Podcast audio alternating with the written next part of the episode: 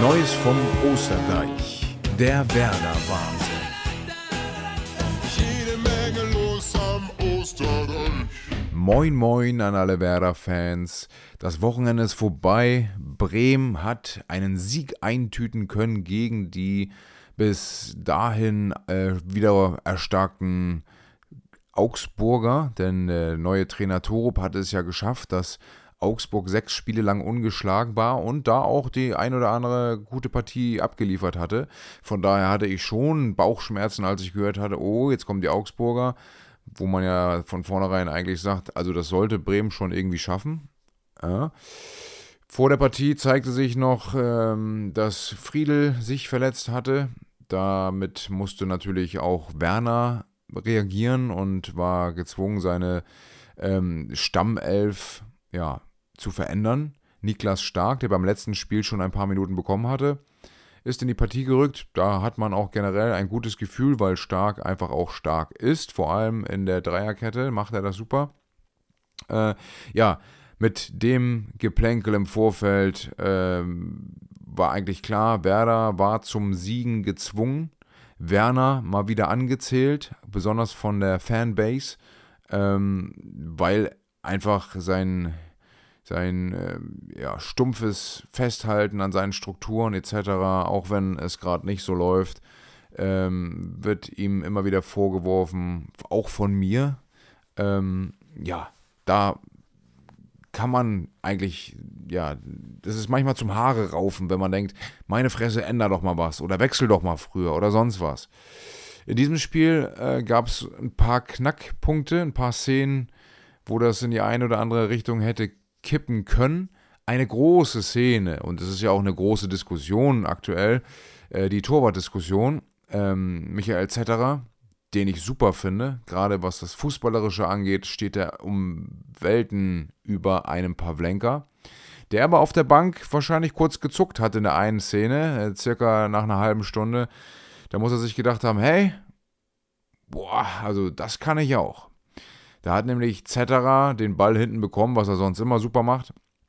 Spielt den Ball äh, auf seine linke Seite rüber, läuft den Ball hinterher und will den Ball dann mit links rausschlagen, also einen weiten Abstoß machen, trifft aber kurz bevor er diesen weiten Abschlag macht, eben mit seinem rechten Standbein, legt sich dementsprechend den Ball ungewollt so vor, dass er mit links den Ball gar nicht mehr richtig trifft und der Augsburger Angreifer Tietz an den Ball kommt und den über ihn rüber lupft. Und er geht zum Glück, wirklich zum absolut zum Glück aus Bremer Sicht, Millimeter am Tor vorbei. Das Spiel hätte an dieser Stelle böse ausgehen können und eine böse Wendung nehmen können, wenn der reingegangen wäre. Denn bis dato ja, war Bremen schon die bessere Mannschaft, aber die beiden Mannschaften egalisierten sich schon irgendwie, da passierte nicht ganz so viel. Und zwischendurch gab es wirklich auch starke Phasen von Werder. Das ganze Spiel gesehen, tolle Kombination. Dann wieder Phasen, wo Augsburg ein bisschen stärker war. Aber Bremen hat es eben geschafft, durch den, wie gesagt, Stark, der in die Startelf gerückt ist, weil Friedel ja verletzt war. Ähm, der wahrscheinlich auch länger ausfallen wird. Ich glaube, es ist eine Muskelverletzung. Ähm, ja, Ecke. Vorlage natürlich von Duxch, der schießt die Ecken. Und ähm, ja, Stark wartet am ersten Pfosten und verlängert ihn ins lange Eck. Unhaltbar für den Torwart. Und es ist sage und schreibe das erste Eckballtor der Werderaner in dieser Saison. Muss man auch erstmal ähm, realisieren. Also so viele Ecken wie Duxch da schon getreten hat, das ist die erste, die reingegangen ist.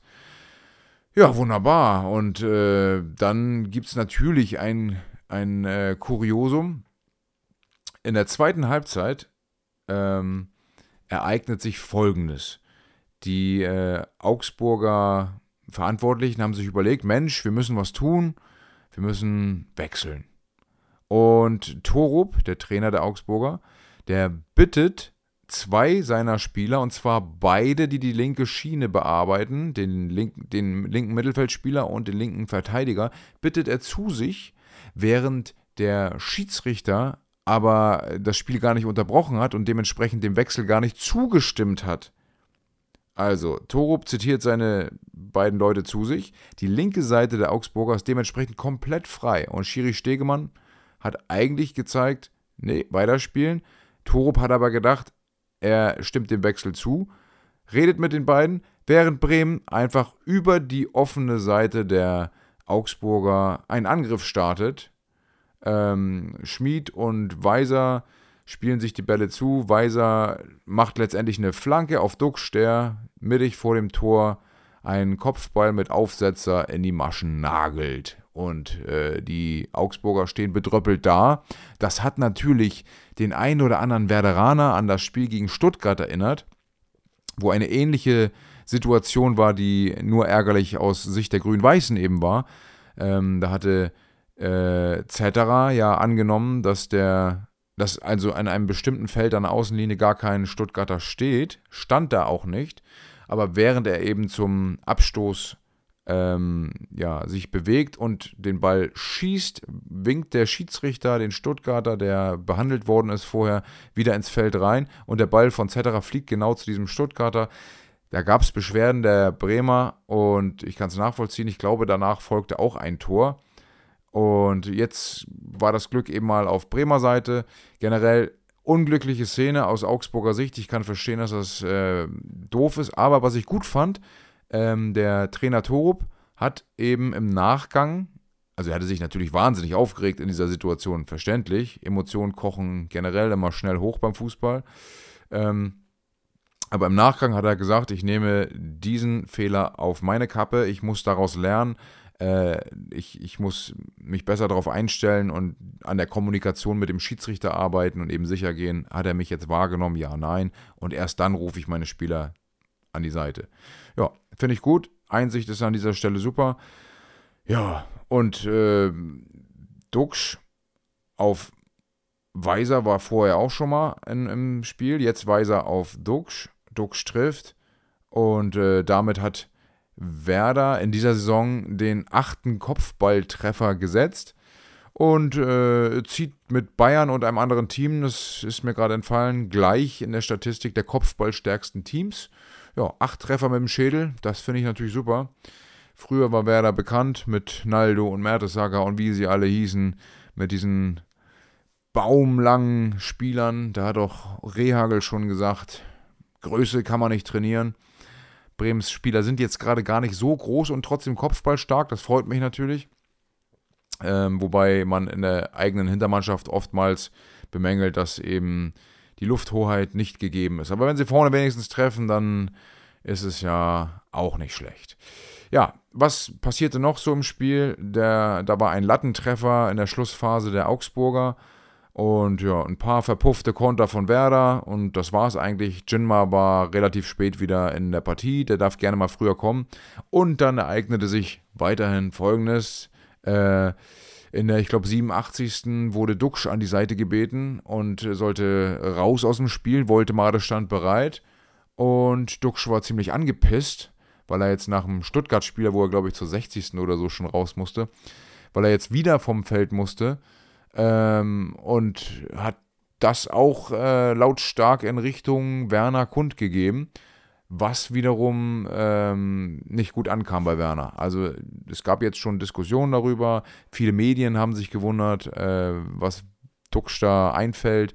Und andere sagen, ja, ist doch gut, wenn er Emotionen zeigt, wenn er Bock hat zu spielen, wenn er sich einsetzt. Und ich meine, der hat ein tolles Spiel gemacht. Eine Vorlage, ein Tor kann man nichts anderes sagen. Dennoch ist er ein als Kapitän eine Vorbildfunktion, muss auch in diesen Situationen sich äh, ja, zusammenreißen und für die Mannschaft eben ähm, ja, sich zusammennehmen.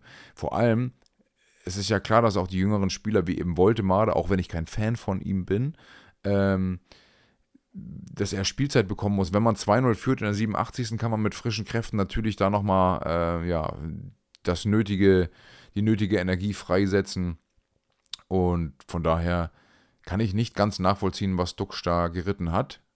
Er hätte sich feiern lassen können, weil er da meiner Meinung nach Spieler des Spiels war mit seinen beiden Szenen. Die eine, die er eingeleitet hat, die andere, die er gut abgeschlossen hat. Von daher alles in Ordnung. Ja, so ist es. Bremen hat dieses Spiel für sich entscheiden können gegen die Augsburger, die vorher ja schon fast Angstgegner der Bremer waren. Und jetzt Freitag warten die Gladbacher. Die haben vor zwei Jahren die Bremer in die zweite Liga geschossen. Da stand scharf für ein Spiel nochmal an der Seite. Ich glaube, das endete 2 zu 4 aus Bremer Sicht. Vielleicht ist ja jetzt der Zeitpunkt, sich dahingehend zu rächen. Ich würde mich freuen. Ich äh, hoffe, dass Bremen jetzt nicht wieder, nachdem man mal wieder äh, das ja aus, aus Ole Werner Sicht nach dem letzten Strohhalm gegriffen hat, sonst wäre definitiv ähm, ja, zur Debatte gewesen im Kreis der Verantwortlichen. Ähm, ja, ich bin gespannt, ob wie in den letzten Spielen oder bei den letzten Malen, als es der Fall war, dass Bremen drohte, ganz unten reinzurutschen, ob sie es jetzt mal schaffen, ein weiteres Spiel zu gewinnen oder zu punkten, oder ob sie wieder gleich total verkacken und äh, der Blick wieder nach unten gehen muss. Letztendlich, selbst mit diesem Sieg, ist die Tabelle ja weiterhin eng. Äh, da ist nicht viel Luft nach unten, vor allem die Unioner haben jetzt auch gewonnen, haben nur vier Punkte weniger als Bremen. Ähm, die spielen außerdem noch gegen die Bayern und Frankfurt hat gezeigt, dass man auch gegen Bayern sogar hoch gewinnen kann. Ja, Köln ist vier Punkte dahinter, Mainz fünf Punkte, Darmstadt fünf Punkte und dann sind es dementsprechend auch nur fünf Punkte auf den letzten Tabellenplatz. Und da muss Bremen noch was tun. Und jetzt kommen eben ein paar Gegner. Gladbach würde ich behaupten, Wundertüte. Dann kommen aber die Leipziger. Da wird das schon echt schwierig. Und dann ist die Hinrunde erstmal gelaufen. Und dann wartet im Januar Bochum mit dem letzten Spiel der Rückrunde. Also es ist ein bisschen versetzt, das ist öfter schon mal vorgekommen. Jetzt gibt es eben 16 Spiele bis zur Winterpause. Und die Rückrunde wird dementsprechend ein Spiel länger. Man startet hoffentlich mit einem positiven Ergebnis gegen Bochum, damit es nicht wie in dieser Hinrunde ähm, so aussieht, dass man gegen Bayern gleich erstmal frustriert vom Platz geht. Also vielleicht ist es gar nicht schlecht, gegen Bochum zu starten. In, ja, Hauptsache man gestaltet das Ganze dann positiv. Ich bin ja noch gespannt. Cater hat mal wieder keine Spielminuten bekommen. Ich hatte ja getippt, dass der zum Schluss reinkommt und noch die entscheidende Vorlage gibt. Ähm, ich bin gespannt, ob er überhaupt noch mal reinkommt jetzt in den beiden Spielen. Und einige munkeln ja, ähm, der wird geschont, damit er in der Rückrunde angreifen kann. Ja, aber was ist denn mit dem Afrika Cup? Da will er ja hin. Und wenn er sich da wieder eine Muskelverletzung holt, dann war es das. Also dann, dann, dann, weiß ich nicht. Verkauft man ihn vielleicht in die, in die äh, Liga nach Saudi-Arabien, ich weiß gar nicht genau, wie die heißt. Ähm, und dann begräbt man dieses Kapitel. Ich hoffe natürlich, dass es anders kommt, dass er sich vielleicht dafür entscheidet und sagt, hey, ich spiele gar nicht für mein Land, ich bereite mich weiter auf Bremen vor. Aber das ist absolutes Wunschdenken. Ähm, ich hoffe, es gibt nochmal so einen richtigen Hype, weil er Woche für Woche zeigt, was in ihm steckt. Und dass Bremen auch jetzt gegen Gladbach zeigt, was ja, Bremen zu leisten imstande ist. Und das ist an guten Tagen wirklich auch eine Menge. Die haben tolle Kombinationen drauf. Es gibt geile Kicker. Boré ist ein super Kicker. Schmid kann, bis auf seinen Abschluss, kann richtig gut Fußball spielen. Bittenkurt, wenn er Bock hat, geht richtig ab. Weiser, toller Fußballer. Ähm, und natürlich Duxch, der hat immer als Schlitzohr die ein oder andere Idee, um da was Geiles zu reißen. Ja, die ein oder anderen Spieler gibt es da noch, die für Überraschungsmomente sorgen können. Ich freue mich auch immer noch mal, wenn Jin mal ein paar Minuten mehr bekommt, weil ich glaube, dass er als Konterspieler noch wichtig werden wird. Insofern hoffe ich natürlich, dass ihr nächste Woche einschaltet oder vielleicht sogar jetzt am Wochenende. Dann nicht verspätet, sondern ja, ja, am Wochenende müsste es möglich sein, hier was zu zeigen. Also, schaltet ein, wenn es wieder heißt, Neues vom Osterdeich. Bis denn dann.